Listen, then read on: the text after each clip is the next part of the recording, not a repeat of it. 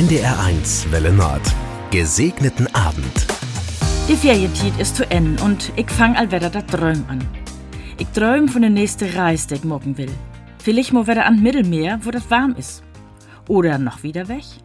Wirklich, ich hef so eine Reise gehen. Und wenn ich nicht weg kann, will der Arbeit mich nicht lött und ich auch die Natur nicht mit Tophel Kohlendioxid belasten will, dann hör ich auch mal blauts eine Sendung über das Reisen in ferne Länders und zu anderen Kulturen.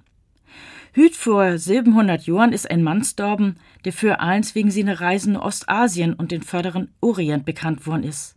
Marco Polo, der graude Venezianer. Marco Polo stammt ut ein christliche Familie, de ook so ein Reise gehen ha.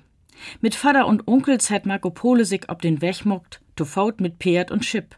Und sie heb sich wied ne Osten trut und sind sach mit Peking kom.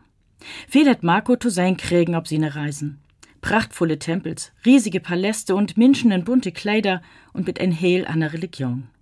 Marco Polo hat eins fien abschreiben und sin Schriften gäft oküt noch Tüchnis über eins, wat he belebt hat.